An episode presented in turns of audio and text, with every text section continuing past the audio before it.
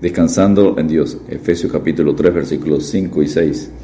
Misterio que en otras generaciones no se dio a conocer a los hijos de los hombres, como ahora es revelado sus santos apóstoles y profetas por el Espíritu, que los gentiles son coherederos y miembros del mismo cuerpo y copartícipes de la promesa en Cristo Jesús por medio del Evangelio. La mayordomía de Pablo fue única incluso para un apóstol y algo tan diferente que a él le resultó necesario añadir en Efesios 3.3 que por revelación me fue declarado el misterio, como antes lo he escrito brevemente. Es obvio que el, misterio consiste en que judíos y gentiles son uno en Cristo, acerca de lo cual había escrito antes brevemente en Efesios 1, versículos 9 al 12, y en Efesios 2, versículos 11 y 12. Se trataba de una verdad imposible de conocer y comprender por los hombres, de quienes estuvo escondida hasta que Dios la reveló. El apóstol Pedro dice, a estos, los profetas del Antiguo Testamento, se les reveló que no para sí mismos, sino para nosotros, administraban las cosas que ahora os son anunciadas por los que os han predicado el Evangelio por el Espíritu Santo enviado del cielo, cosas en las cuales anhelan mirar los ángeles, en 1 Pedro 1.12.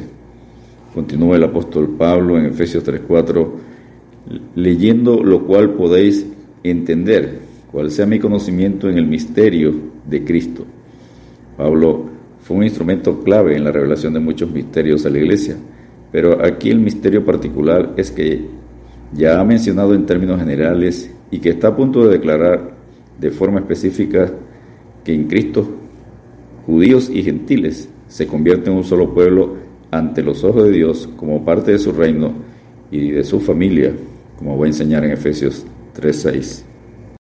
Punto número uno, el misterio es revelado en el Nuevo Testamento en Efesios 3, versículo 5, parte A, misterio que en otras generaciones no se dio a conocer a los hijos de los hombres. Se refiere a la humanidad en general y no solo al pueblo escogido de Dios, Israel.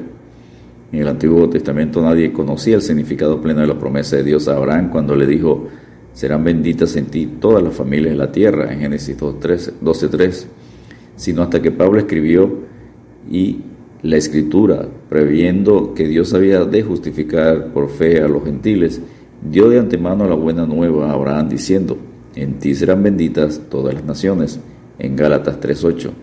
Nadie conoció el significado pleno de la predicción del profeta Isaías.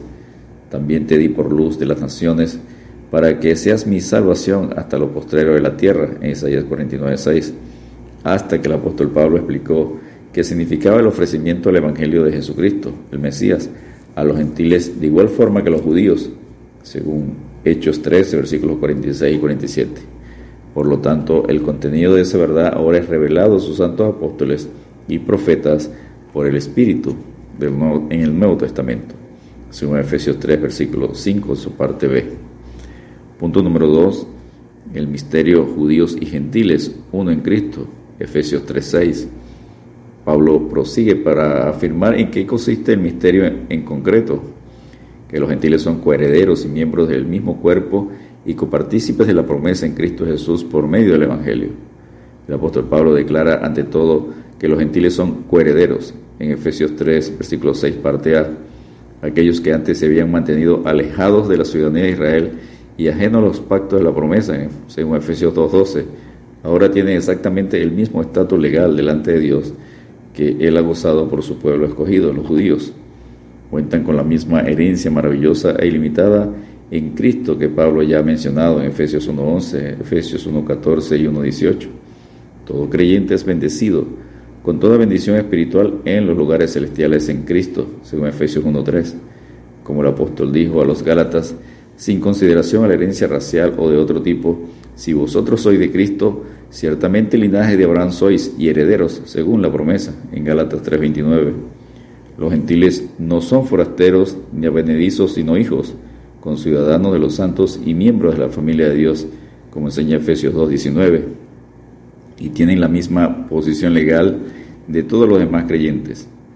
Los gentiles también son ahora miembros del mismo cuerpo, según Efesios 3, versículo 6, parte B. Ahora reciben la misma bendición como herederos que tienen los mismos beneficios de los judíos, pero es que experimentan esos beneficios en alguna forma de existencia separada pero igual. El apóstol Pablo hace énfasis en que todos somos uno en Cristo, sin importar la raza, cultura. En Gálatas 3, versículos 28-29, ya no hay judío ni griego, no hay esclavo ni libre, no hay varón ni mujer, porque todos vosotros sois uno en Cristo Jesús. Y si vosotros sois de Cristo, ciertamente linaje de Abraham sois y herederos, según la promesa. Y en Colosenses 3, 11, donde no hay griego ni judío, circuncisión ni incircuncisión, bárbaro ni escita, siervo ni libre, sino que Cristo es el todo y en todos. Además de tener el mismo estatus legal y familiar, los gentiles también son compartícipes de la promesa en Cristo Jesús por medio del Evangelio, según Efesios 3, versículo 6, parte C. No se trata tanto de un tercer estatus como de un resumen de los dos anteriores. La esencia del Evangelio es que por medio de la fe en Jesucristo los creyentes son convertidos en todo lo que Él es y le es entregado todo lo que Él tiene. Pablo declara en 1 Corintios 12, 27, Vosotros pues sois el cuerpo de Cristo y miembros cada uno en particular. El apóstol Pablo enseña la igualdad de todos los creyentes declarando que Dios los predestinó para que fuesen hechos conformes a la imagen de su Hijo, para que Él, Cristo, sea primogénito entre muchos hermanos, según Romanos 8:39. Descansemos en Dios recordando Efesios 2:14, porque Él, Cristo, es nuestra paz, que de ambos pueblos hizo uno, derribando la pared intermedia de separación. Dios te bendiga y te guarde.